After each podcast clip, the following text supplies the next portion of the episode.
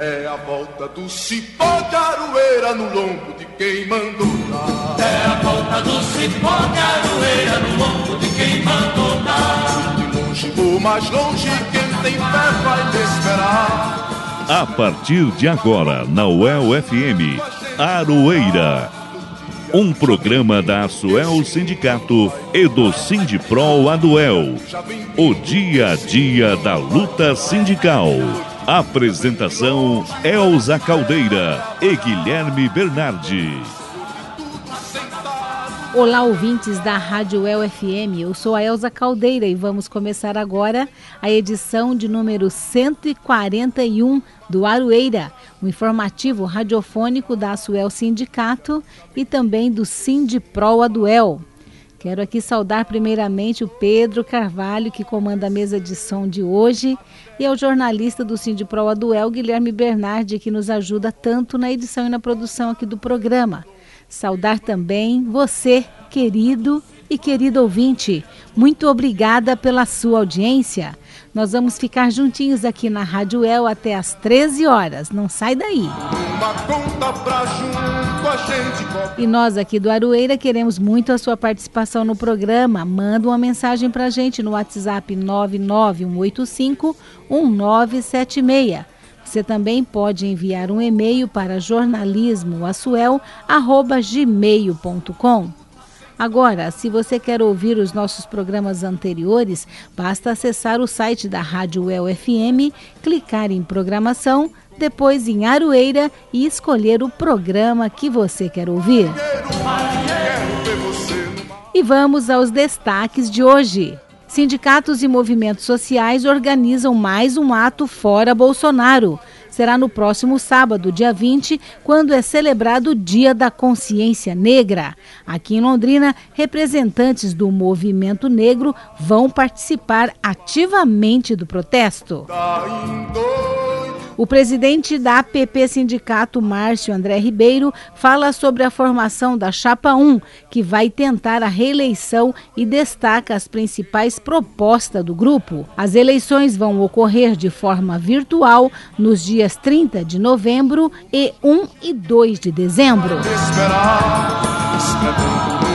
Sindicato dos Jornalistas criticam decisão da Justiça que indiciou o jornalista José Másquio, o Ganchão, por noticiar a verdade, ou seja, que a juíza da Sexta Vara Criminal de Londrina, Isabelle Ferreira Noronha, participou de uma manifestação antidemocrática e a favor do fechamento do STF no dia 7 de setembro. No boletim do Sindipro Aduel, Guilherme Bernardi vai falar sobre as reuniões que o Sindipro Aduel irá realizar com os docentes de cada um dos nove centros aqui da UEL. Na sequência, Venâncio de Oliveira, na coluna Politizando a Economia, fala sobre o aumento da desigualdade, da concentração de renda pelo 1% mais rico do Brasil e sobre o desmonte do Bolsa Família. As candidaturas de Moro e Delanhol para as próximas eleições, anunciadas esta semana, é o tema de hoje da coluna A Parte, com o jornalista Fábio Silveira e também da Matula do Direito, com o professor Reginaldo Melhado. Tudo isso agora, aqui, no Aroeira.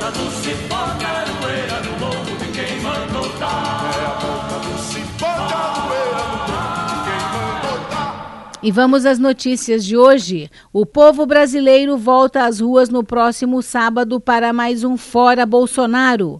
As mobilizações pelo Fora Bolsonaro ocorrerão em todo o país em 20 de novembro, Dia da Consciência Negra. Os temas principais serão contra o racismo estrutural no Brasil e também pelas pautas urgentes da classe trabalhadora, como a geração de emprego decente, pelo fim da fome e da miséria e contra a política econômica do governo Jair Bolsonaro. Aqui em Londrina, o ato está sendo organizado pelo coletivo de sindicatos Comitê Unificado e o Movimento Negro, com apoio de vários movimentos sociais. Desta vez, o ato será às 9 horas da manhã no Calçadão, próximo de onde era o Coreto, onde haverá apresentações artísticas e falas políticas, com uma marcha até a concha acústica, onde o evento será encerrado. A representante do Comitê Unificado, Janaína Citolin, explica como será a organização do Fora Bolsonaro aqui em Londrina. A representante do Comitê Unificado, Janaína Citolin, explica como está ocorrendo a organização do Fora Bolsonaro aqui em Londrina. Boa tarde, Elsa. A campanha nacional Fora Bolsonaro orientou que as cidades apoiassem o dia 20 de novembro, que é o Dia da Consciência Negra, e, consequentemente, a luta antirracista no Brasil. Nesse sentido, Londrina segue essa agenda e está organizando, juntamente com o Movimento Negro, um ato para o próximo dia 20 aqui no centro da cidade. Atualmente, nós estamos organizados em comissões para garantir que o ato ocorra da melhor maneira possível. Né? Temos comissão de comunicação para poder fazer a difusão aí das principais informações é, referentes ao ato, para convocar a população. Né? Temos comissão de agito e propaganda que está cuidando da agenda cultural, né? que está construindo um dia assim maravilhoso. Eu acho que quem for ao ato vai, vai ser realmente surpreendido. Né? Temos a comissão de segurança para poder cuidar dessas questões relativas a atos de rua mesmo, né?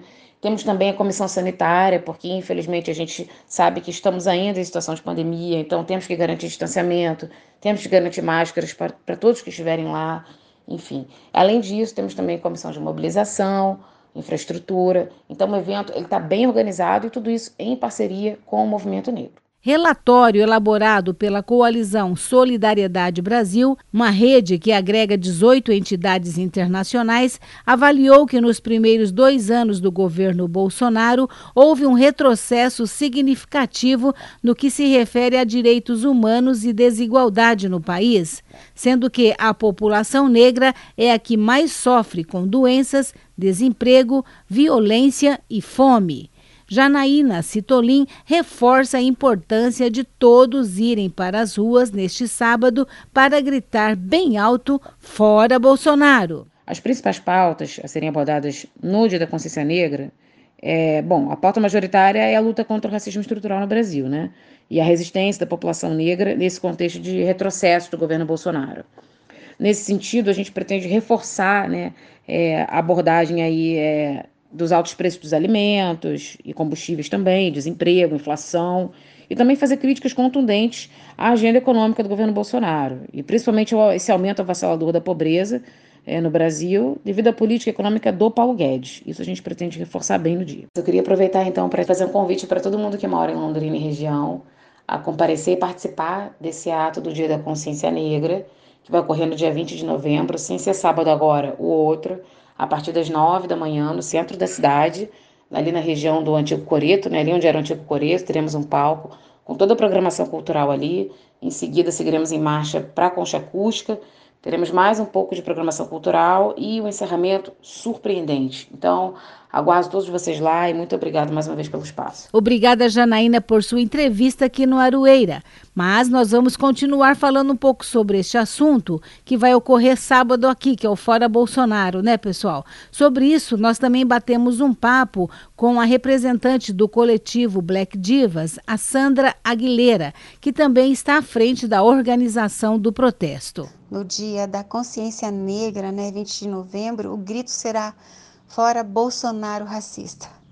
Nesse feriado da consciência negra, né, trabalhadores vão denunciar impactos diretos da atuação do Bolsonaro na vida da população negra, como os altos índices, né, de desemprego, que isso é é terrível, né? E nós precisamos de garantia de vida à nossa população. Nós sabemos que durante toda essa pandemia, né, as pessoas que mais foram afetadas foi o nosso povo. Né? Então, nós sabemos que essa marcha que nós faremos em Londrina, esses atos, o protesto que será realizado também em todo o país, unifica a luta antirracista, as pautas da classe que precisa do trabalho, a classe que precisa de renda, né? a classe que desenvolve esse país. E a gente tem que se manifestar, né? Contra os altos preços dos alimentos, dos combustíveis, tudo que tem penalizado cada vez mais nosso povo. e os brasileiros, né? Nós brasileiros, em especial os mais pobres, né? Que é consequência de uma política econômica de desastre, né? E aí é o que a gente tem para fazer, né? A gente celebra Zumbi, celebra Dandara, celebra Teresa de Benguela, mas também a gente unifica todas as nossas pautas, né? Porque a gente tem que falar, botar um grito aí sobre todas as mazelas causadas, né, por esse governo e a gente tem que pensar muito sobre isso, né? Tudo aprofundou pela pandemia e de repente esse impacto à população negra que realmente é a mais afetada. A gente precisa trabalhar essas políticas econômicas, políticas públicas, né? Então a gente precisa falar sobre esse aumento dos índices do desemprego para o nosso povo. Racismo estrutural é o termo usado para reforçar o fato de que existem sociedades estruturadas com base na discriminação que privilegia outras raças em detrimento das outras. No Brasil, e também em outros países americanos e até europeus, esta distinção favorece os brancos e desfavorece negros e indígenas. Sandra Aguilera destaca o quanto que o racismo estrutural causa dor e sofrimento para a população negra. Bom, nós não temos direito à saúde, a população negra não tem direito a estudo, a trabalho. Nós queremos garantir que os direitos de todas, todos, todes não sejam maculados pela quantidade de melanina né, que, que cada um de nós tem na pele. A gente precisa acabar com esse racismo estrutural que cada dia mata os nossos pares, os nossos irmãos e irmãs. E que mesmo antes da bala, é incrível, né? Mesmo antes de uma bala chegar ao nosso corpo, esse racismo, Elzinha, ele está presente em todos os espaços ele vive cerceando a nossa liberdade, a liberdade do povo negro. Ele não permite acesso a nenhuma política, né? E promove uma, viol uma violência assim desde cedo, né? Por exemplo, crianças na escola sofrem discriminação de todo tipo ainda. Olha, você cheira mal, o seu cabelo é feio, ou senão o seu cabelo é ruim. Quem diz que cabelo é ruim? Sabe? É, e tantas outras coisas que acontecem. Então, a gente precisa combater esse racismo. E a população negra, a mulher negra, é a que mais sofre é, dentro da, da, do índice de, de a porcentagem né, de violência. 67% é contra a mulher negra e a gente tem que pensar nisso. A gente tem que refletir, a gente tem que acordar. A população é, brasileira, a população londrinense tem que acordar, tem que dar um basta. Né? A gente sabe que nós somos os que mais sofrem na pele. Fica aí o recado tão importante desta mulher maravilhosa, gente, que representa o coletivo Black Divas, a Sandra Aguilera, e esse movimento que ela representa tem atuado muito na cidade em defesa da população negra. Na semana que vem nós vamos continuar ouvindo o que ela tem a dizer sobre o trabalho realizado pelo movimento negro aqui em Londrina. Muito obrigada pela sua participação.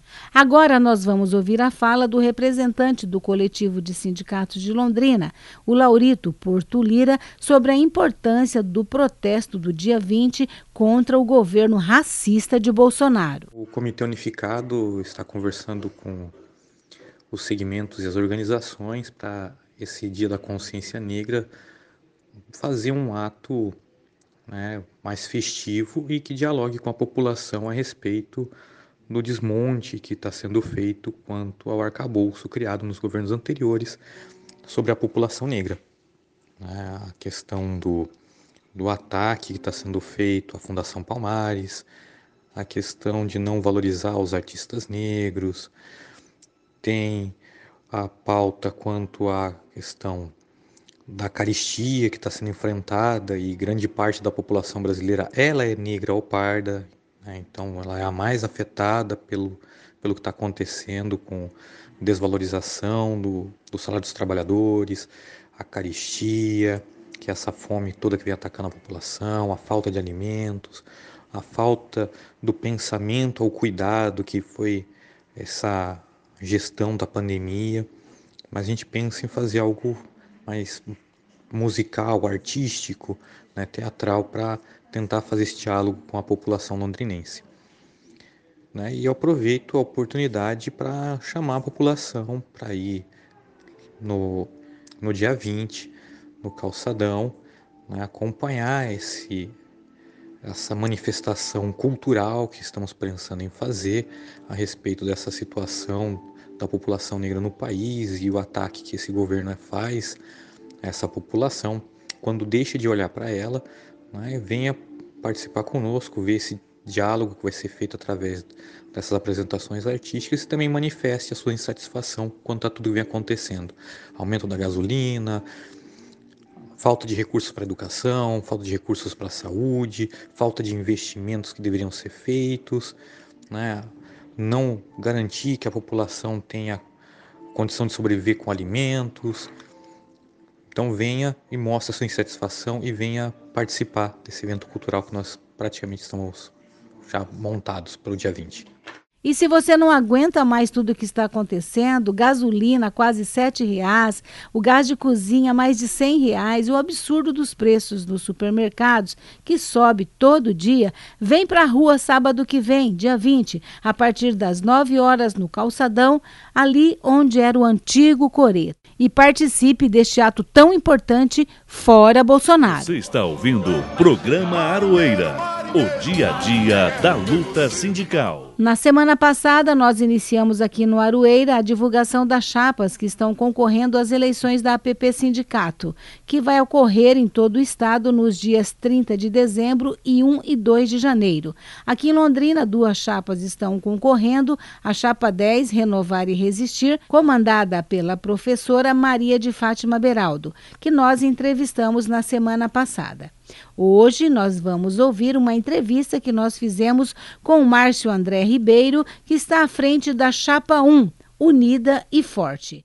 Estamos recebendo aqui nos estúdios do Arueira, aqui na Rua Ártico, né, na Vila Brasil, a presença do nosso querido Márcio André Ribeiro, que é o presidente da PP Sindicato e também está concorrendo à reeleição na eleição da PP que vai ter agora dia 30, começa dia 30. Márcio, muito obrigada pela sua presença aqui no programa. É um prazer recebê-lo aqui hoje. Obrigado, obrigado ouvintes do programa Oroeira, da UEL FM. É sempre uma satisfação, um prazer imenso estar aqui com vocês né, para discutir, dialogar sobre a educação paranaense. Márcio, a gente sabe da importância da eleição da APP Sindicato. Sabemos que é uma das eleições mais importantes do Paraná. Podemos colocar assim, que depois das eleições aí para governo do estado, vereadores, prefeito, existe a eleição da APP Sindicato, que é sempre muito concorrida, né? E você decidiu sair novamente como presidente do sindicato. Conta um pouquinho para a gente por quê. Sim, de fato, é, pelo tamanho da entidade, né, são mais de 70 mil sindicalizados, uma categoria que ainda que tem mais de 100 mil na base, né, entre funcionárias, professoras, pedagogas, né, todos que trabalham na educação pública né, do nível estadual. Então é uma eleição muito grande, uma eleição muito complexa sempre. Dessa vez vai ser uma eleição é, 100% virtual, né? Virtual, digo online, né? Pelo computador, devido justamente aos riscos da pandemia. Então, em respeito à vida das pessoas, né? A pandemia ainda não acabou. Então, muito em respeito por essa segurança, decidiu-se por essa forma. Ah, entendemos que talvez não seja ideal, mas é possível no momento, né? E a decisão de de pleitear né, a presidência, ah, mais uma vez, partiu do, da diretoria, né, da nossa diretoria, de, de grande parte da diretoria, praticamente é, os companheiros e companheiras da diretoria que solicitaram que nós permanecêssemos. E isso aconteceu muito, na verdade, Elza, em função da pandemia.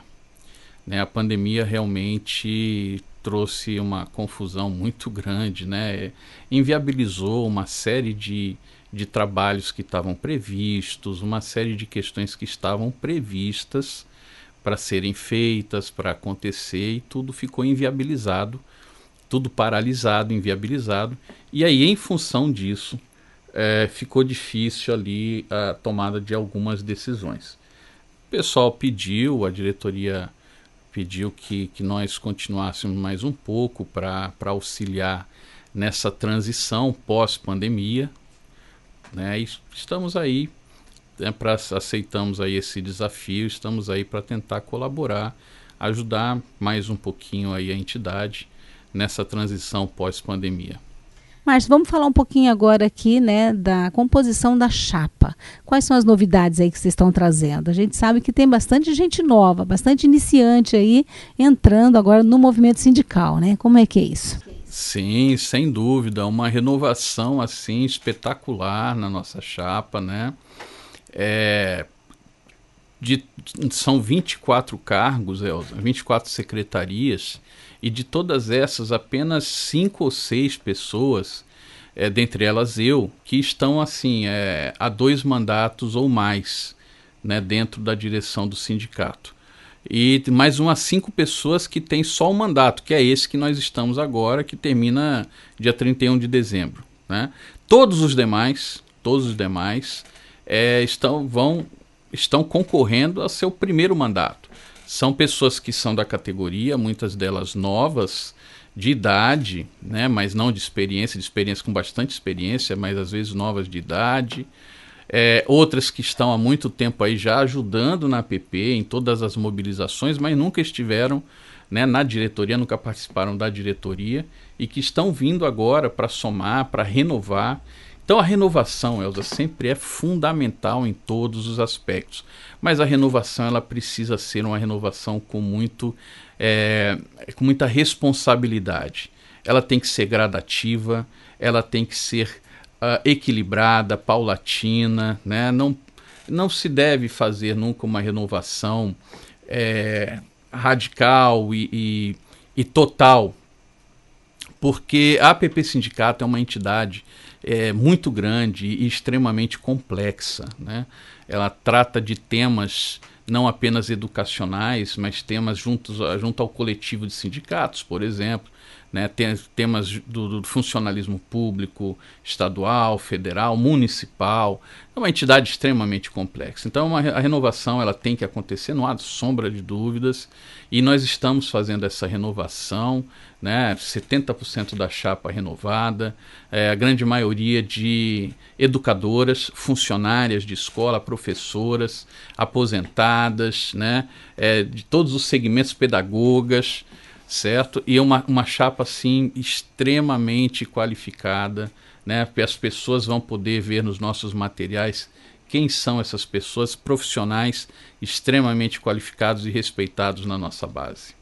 Estamos caminhando aqui para final da nossa entrevista já, né, Márcio? Mas você colocou aí das propostas. Gostaria que você desse uma resumida, né, nas principais propostas da chapa 1. Bom, Elza, é importante destacar que a PP Sindicato é, é, sempre foi um sindicato é, de luta, o sindicato de base e de luta, né? Então nós sempre defendemos em primeiro lugar uma luta corporativista, uma luta pelas condições de trabalho, né? Pelas nossas condições de trabalho, pelo plano de carreira. Isso é primordial, é fundamental, prioritário. Isso sem sombra de dúvida nós jamais vamos deixar de fazer. Isso em primeiro lugar.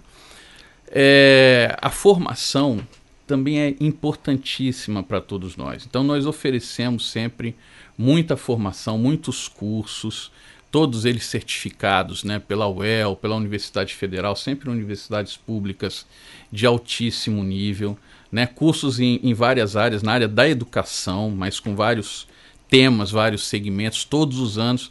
Sempre fizemos isso, desde sempre e nós continuaremos fazendo intensificando isso, esse contato com as pessoas na escola, cada vez agora com investindo cada vez mais nas ferramentas é, tecnológicas que existem para facilitar esse contato, isso é muito importante, mas para além disso, nós entendemos que esse momento está tão difícil, mas está tão difícil como há muitos anos, há décadas não se via, que é, o que nós podemos fazer, nós já estamos fazendo e não vamos deixar de fazer. Mas tem algo a mais que nós podemos tentar fazer para ajudar no cotidiano da nossa categoria. E nós pensamos em algumas questões, como por exemplo, por que não tentar facilitar o cotidiano da nossa categoria, ampliando a política de, é, de convênios que nós temos? Nós já temos vários convênios na APP Londrina. Nós temos convênios com a ABB, por exemplo, o Clube ABB convênios com várias das universidades aqui da região, né, de desconto para os familiares, quem é sindicalizado da PP, tá? E nós gostaríamos de ampliar essa política de convênios com atividades que são muito importantes para todos nós educadores e educadoras. Por exemplo, é, convênio com clínicas de psicologia, que nós temos o, o, o plano né, de saúde, né, o Sistema de Assistência ao Servidor, SAS, mas o SAS não tem psicologia, então seria muito importante convênios com psicólogos para a gente ter é, condições de pagar um, um, preço mais acessível, né? clínicas de pilates, de academias, de farmácias. Então, vários tipos de convênio que nós estamos é, ampliando, né? a proposta nossa é ampliar, assim como o departamento jurídico aqui em Londrina. Nós já temos um convênio com um escritório grande e importante de advocacia aqui em Londrina e já temos um atendimento, já voltamos a ter um atendimento aqui bem é, bem próximo, mas nós queremos ampliar esse atendimento jurídico aqui em Londrina também. Essas penso que essas seriam as principais propostas, né? É, convênios com sindicatos parceiros para a utilização das áreas de lazer dos sindicatos nós temos aí, ó, temos o Sintrol, temos o Sindiserve, com áreas de lazer que estão aí é, subutilizadas, né? Quem sabe esses companheiros não topam fazer uma parceria conosco e aí nós, da PP Sindicato, podermos utilizar essas áreas de lazer né? e todos sairmos ganhando com isso. Então são é, várias propostas que nós temos aí. Estamos abertos a discutir essas propostas com todas as companheiras e companheiros. Muito bem, Márcio. Nós estamos finalizando agora nossa entrevista. Eu gostaria de dar um espaço aí para suas considerações finais e para você estar aí, né, fazendo a sua seu mexã aí. tá, muito obrigado. Bom, eu gostaria de, né, quero aqui pedir o apoio, né, com toda humildade, pedir o apoio para toda a categoria aqui de Londrina, para nós, né, da Chapa 1, para o nosso grupo, né? Eu estou candidato aí à presidência, mas é todo um grupo, são né, 24 secretarias, todos com muita competência e tenho certeza que tem condições de fazer um excelente trabalho, um trabalho melhor ainda do que já fazíamos, né? E uma coisa importante, Elza, nós, é, devido Devido a essa condição tão difícil que nós estamos passando nesses últimos anos, de ataque a, a, todas as categorias de trabalhadores, principalmente do funcionalismo público, da educação, muitas perdas, né, o governo estadual assim realmente nos, nos prejudicando muito. Todas as forças políticas internas da PP né, começaram a conversar internamente e nós entendemos que era o momento de nós deixarmos as nossas diferenças de lado. Era um momento de nós nos unirmos, nos unirmos para o bem da categoria, para o bem de todos nós, para o bem de você sindicalizado, de você que é da PP Sindicato e sempre quis uma entidade mais unida e mais forte. Vote Chapa 1, pessoal. Vote Chapa 1 e muito obrigado a todos e todas. Com a fala do professor Márcio André, nós encerramos a série de entrevistas com as chapas que concorrem às eleições da APP Sindicato e desejamos aos dois grupos uma ótima eleição. Música e resistência quando as relações de trabalho se transformam em canções. O Dia da Consciência Negra é a semana que vem, mas já estamos adiantando hoje aqui no Aroeira. O Gabriel Pensador escreveu que racismo é burrice e que mais burro ainda é aquele que diz que o racismo não existe. E hoje nós vamos ouvir justamente esta canção, Racismo é Burrice, com Detonautas e Gabriel Pensador.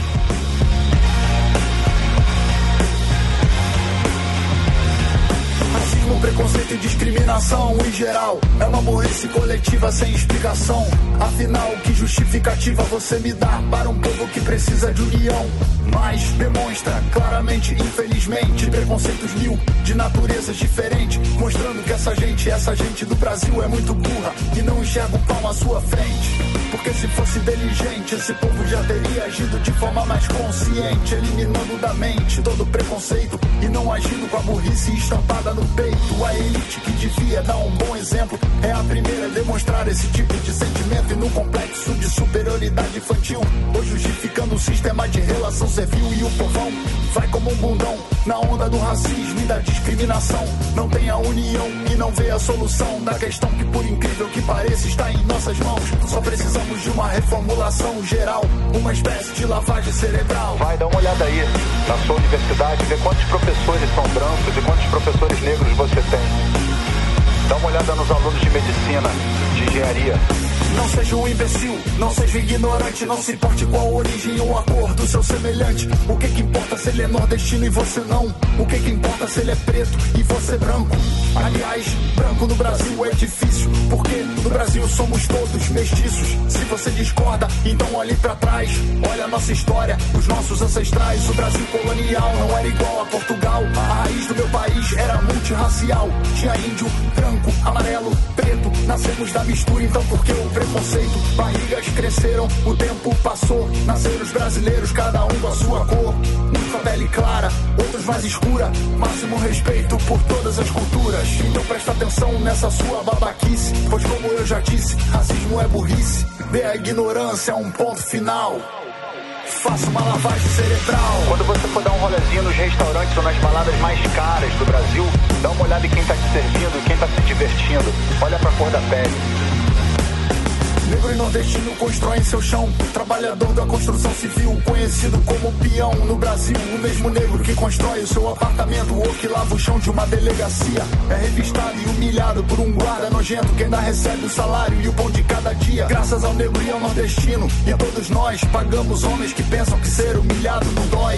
O preconceito é uma coisa sem sentido. Tire a burrice do peito e me dê ouvidos. Me responda se você discriminaria o sujeito com a cara do Jair Messias. Messias. Não, você não faria isso não.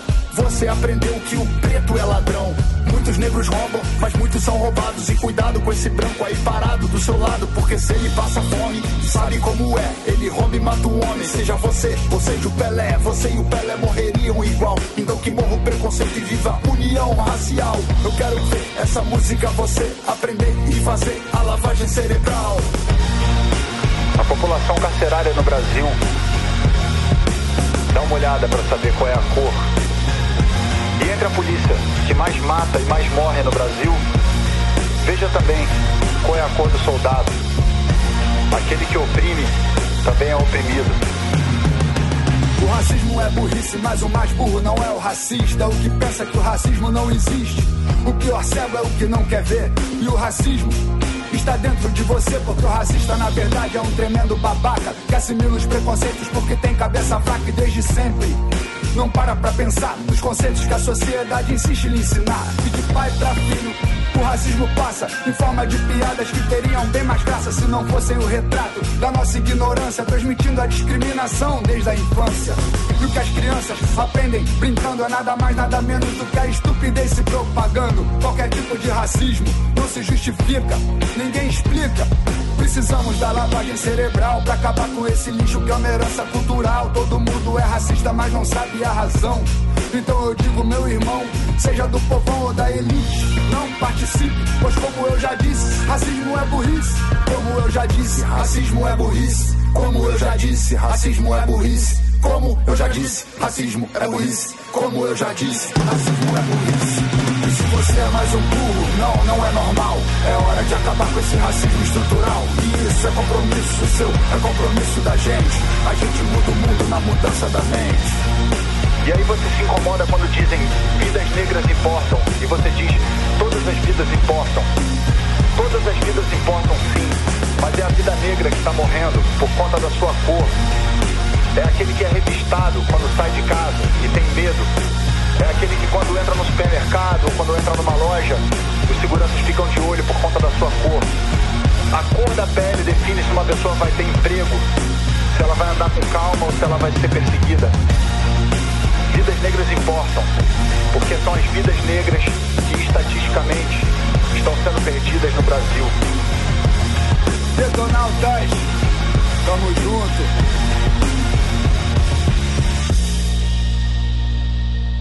Acabamos de ouvir com Detonautas e Gabriel Pensador a música Racismo é Burrice. Marinheiro, nesta semana a Polícia Civil indiciou o jornalista José Másquio, mais conhecido como Ganchão, por noticiar a verdade,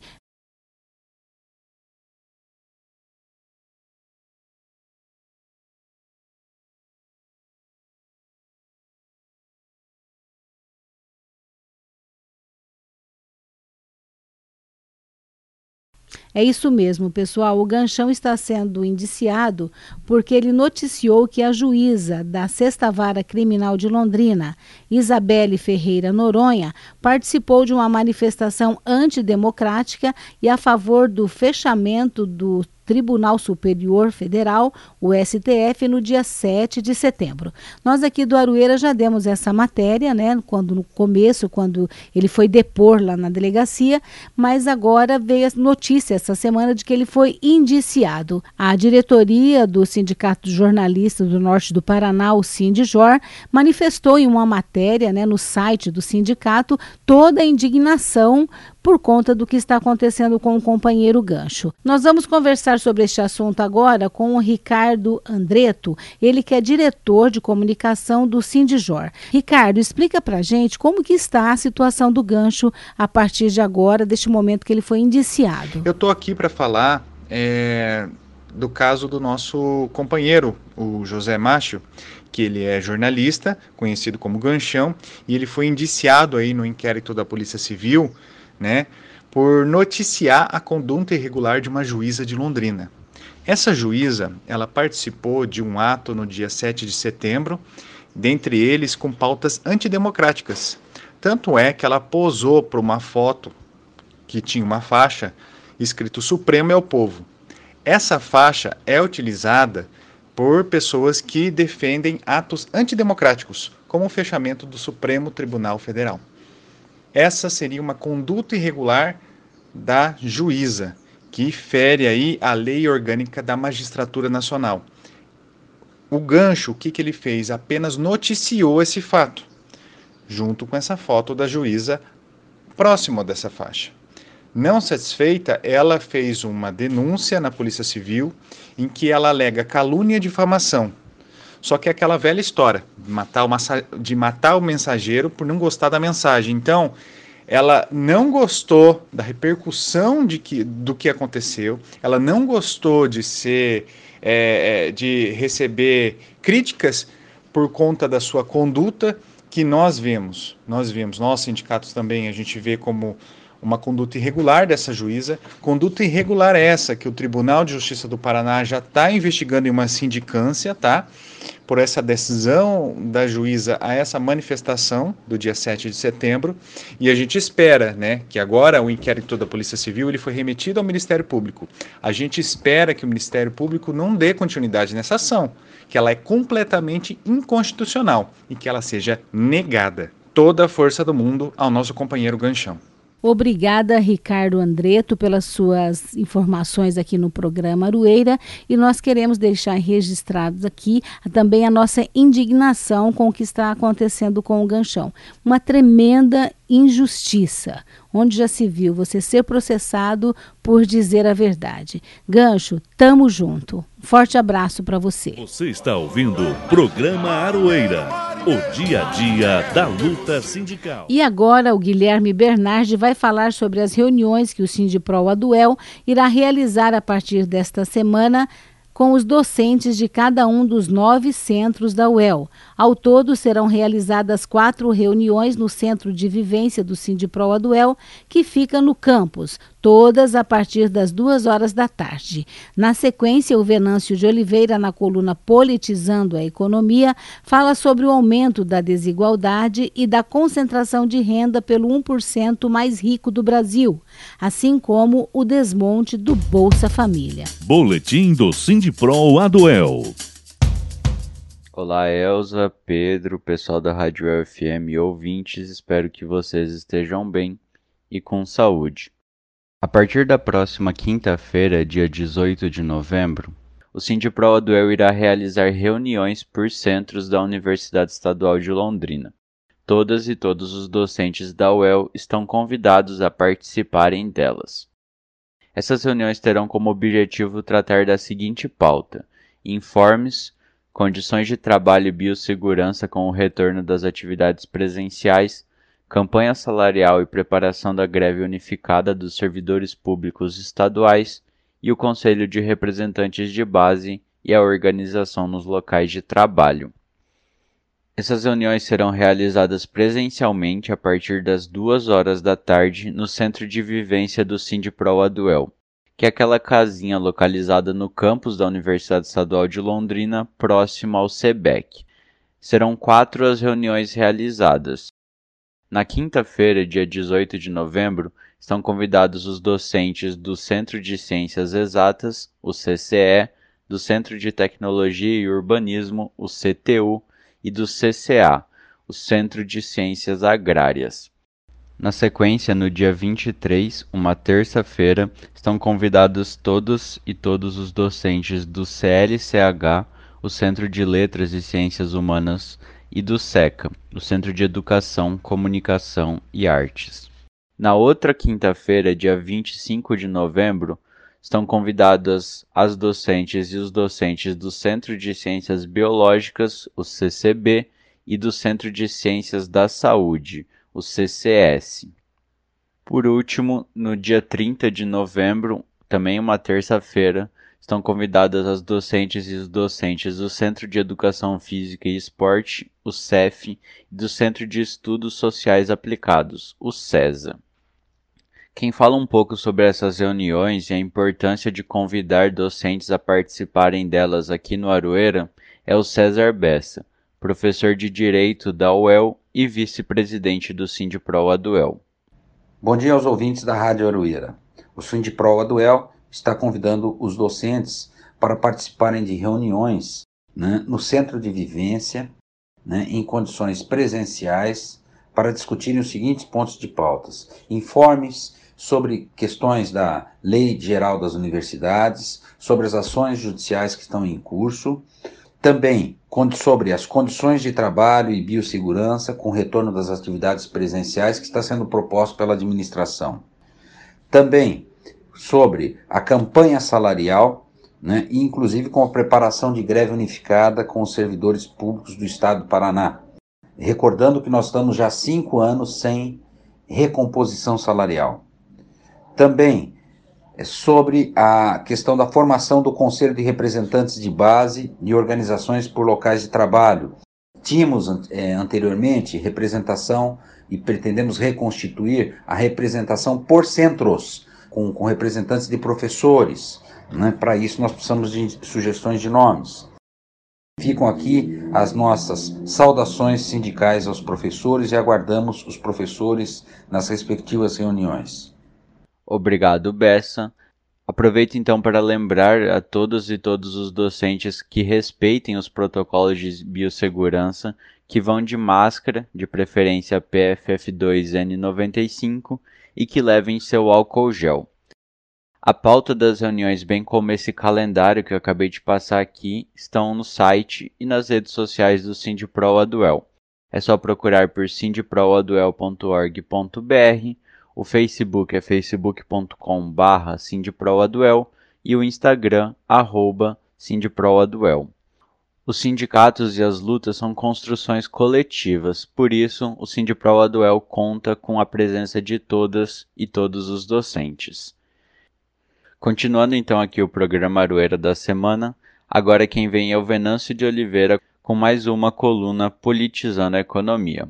Nessa edição, ele fala sobre o aumento da desigualdade, a concentração de renda no 1% mais rico do Brasil e o desmonte do programa Bolsa Família. É com você, Venâncio.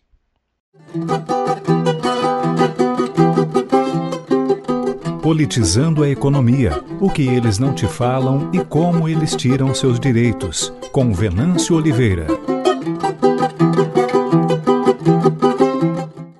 Desigualdade cresce 1% no topo da pirâmide do Brasil, concentra metade da riqueza. Auxílio Brasil avança com manobras eleitoreiras e desmonta a Bolsa Família.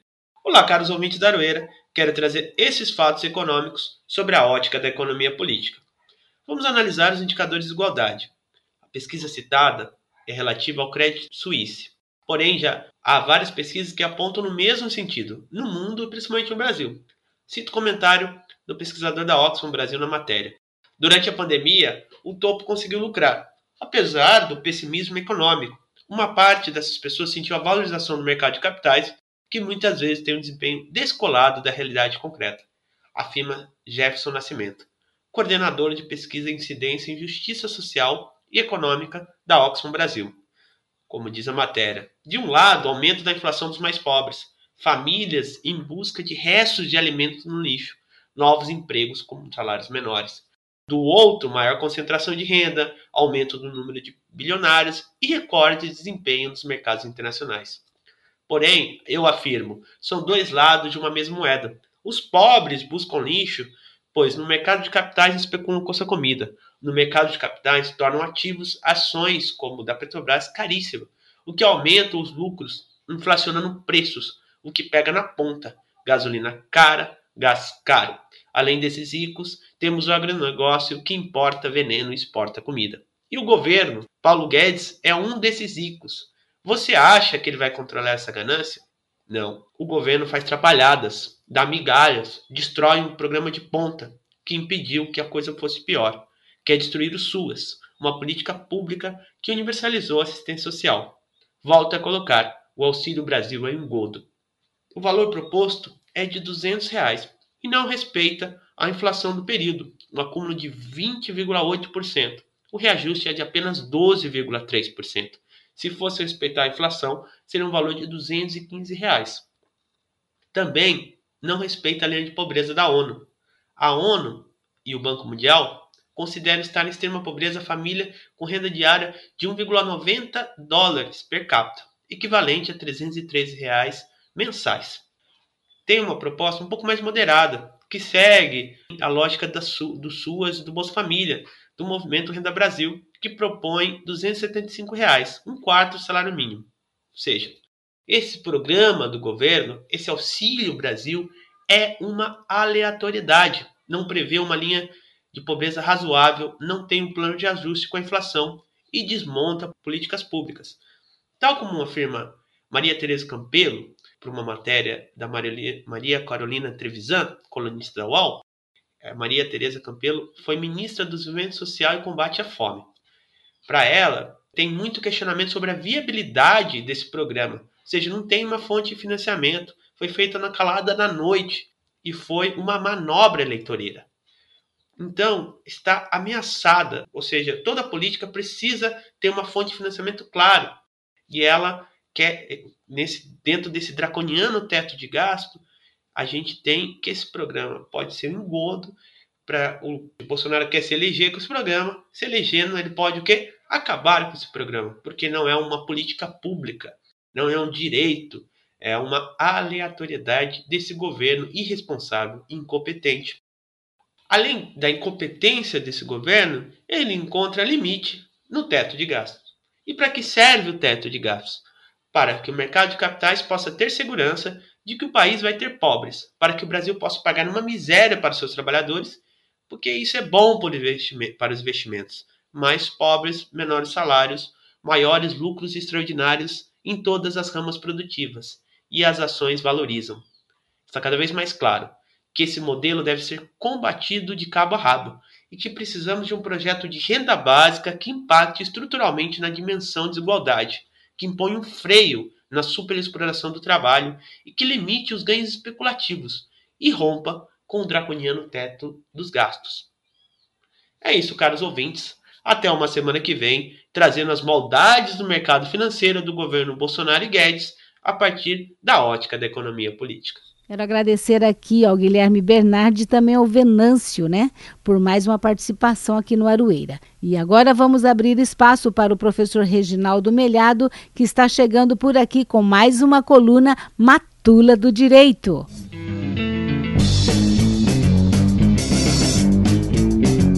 Matula do Direito, coluna de crítica jurídica pelos caminhos e descaminhos da lei, com o professor Reginaldo Melhado. Olá, ouvinte da UEL-FM. A Matula do Direito desta semana não poderia de fazer alguns comentários sobre o quadro político brasileiro, considerando especialmente as posições do ex-juiz Sérgio Moro e do agora ex-procurador da República, Deltan Dallagnol. Deltan Dallagnol pediu exoneração do cargo de Procurador-Geral da República depois de uma carreira de 18 ou 19 anos. Ele coordenou a Operação Lava Jato, a famosa operação que, a pretexto de combater a corrupção no Brasil, uma luta tão importante e tão cara para todos nós, a pretexto de combater a corrupção no Brasil, a Operação Lava Jato fez uma verdadeira esbórnia, rasgou a Constituição em inúmeros pedacinhos, desrespeitou direitos fundamentais e, principalmente, articulou uma grande fraude política. A fraude básica, fundamental, foi a manipulação do juízo. Né? A, a, você sabe, você não escolhe o juiz da causa. Há um sistema de distribuição de competências, esse sistema é baseado em critérios objetivos e, claro, por distribuição entre os juízes do mesmo foro. Né? A manipulação da Operação Lava Jato foi fundamentalmente a a condução dos processos todos para o mesmo juiz no primeiro grau, no primeiro juízo, né? e no segundo grau para a primeira, para a mesma turma. Né? Isso se repetia de alguma forma também no âmbito do STJ, o Superior Tribunal de Justiça. E no Supremo, o mesmo ministro relator recebia a matéria. Até que toda o novelo foi desvendado, né? porque o problema fundamental estaria exatamente ali, na condução dos processos para a mesma pessoa. Nós vimos o que deu, no que deu. Né? O juiz da causa, ex o juiz Sérgio Moro, ex-juiz Sérgio Moro, deixando a vida é, institucional no, na magistratura, no Poder Judiciário, para tornar-se ministro da Justiça de Bolsonaro né, o presidente que ele ajudou a eleger, especialmente tirando da corrida eleitoral o candidato que se colocava em melhor posição nas pesquisas, é aquele que certamente teria mudado o cenário. Não sei se Lula teria vencido as eleições, se um terceiro teria vencido as eleições, mas com certeza a presença dele teria mudado o quadro. Nós não teríamos tido o mesmo resultado e talvez não tivéssemos Jair Bolsonaro na presidência da República. E agora nós vemos que a Operação Lava Jato é, foi é, tendenciosa né, e manipuladora em diferentes momentos. Né, na, na, na obtenção de provas ilícitas, na pressão sobre acusados, na obtenção de delações premiadas que eram forçadas, obtidas sob pressão, exigindo-se às vezes até a substituição de advogados, advogados que deverão responder pela participação nesses crimes. Né? E a coordenação desse processo ilícito, desse mecanismo ilícito, tenebroso, assustador, sempre foi desse senhor que agora acaba de pedir exoneração. Dizem as más línguas que ele, inclusive, se afastou do Ministério Público, é, pretendendo ser candidato a deputado federal e obtendo, assim, o direito ao foro especial no Supremo Tribunal Federal. Ele já antevê muitas pessoas anteveem que Sérgio Moro e Deltan Dallagnol e outros integrantes dessa farsa toda responderão criminalmente por sua conduta. Então, a tendência agora é essa. Isso tudo nos assusta muito, ouvinte, porque se trata aqui da própria democracia que está em jogo. E a democracia que pressupõe um poder judiciário independente e apartidário. Né? Se o juiz é parcial, se o juiz tem uma inclinação política que determina a sua postura, porque posições políticas todos nós temos. Elas são inevitáveis, são eh, posições políticas, convicções religiosas, é, com, é, valores morais, tudo isso o ser humano tem, o juiz não é diferente, ele não é um robô, não é um super-homem, uma super-mulher, não é nada disso, é uma pessoa como qualquer outra. Mas a conduta partidarizada afeta dramaticamente a democracia. Nós vimos isso porque o resultado do resultado dessa grande farsa é um presidente da República despreparado para o cargo, moralmente desqualificado, politicamente ignóbil, né? e o resultado dessa, dessa administração a gente conta em número de mortos. Né? Então, sem dúvida nenhuma, é, é, um episódio que nos fez aprender sobre a importância da independência do juiz e a autonomia do Poder Judiciário. Como é fundamental que a gente tenha um judiciário independente, imparcial e justo. É isso, até a próxima semana. Obrigada, professor Reginaldo. E o Arueira de hoje chegou ao fim. Antes de terminar, eu quero lembrar que daqui a pouco nós estaremos participando da Feira Arte na Praça, juntamente com mais 40 artesãs aqui de Londrina. Lá, pessoal, vocês vão encontrar lindos produtos para sua casa ou para presentear alguém que é importante para você.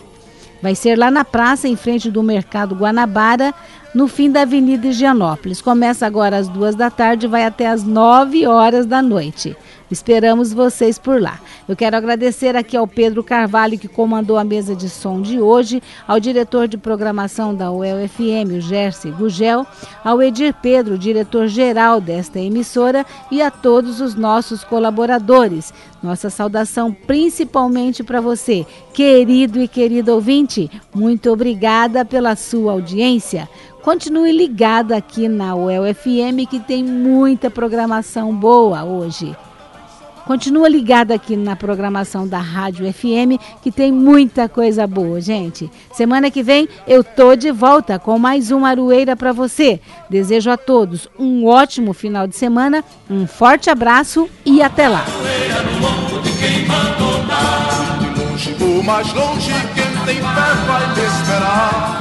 A UEL FM acaba de apresentar Aroeira um programa da Asuel Sindicato e do Sindipro Aduel. O dia a dia da luta sindical.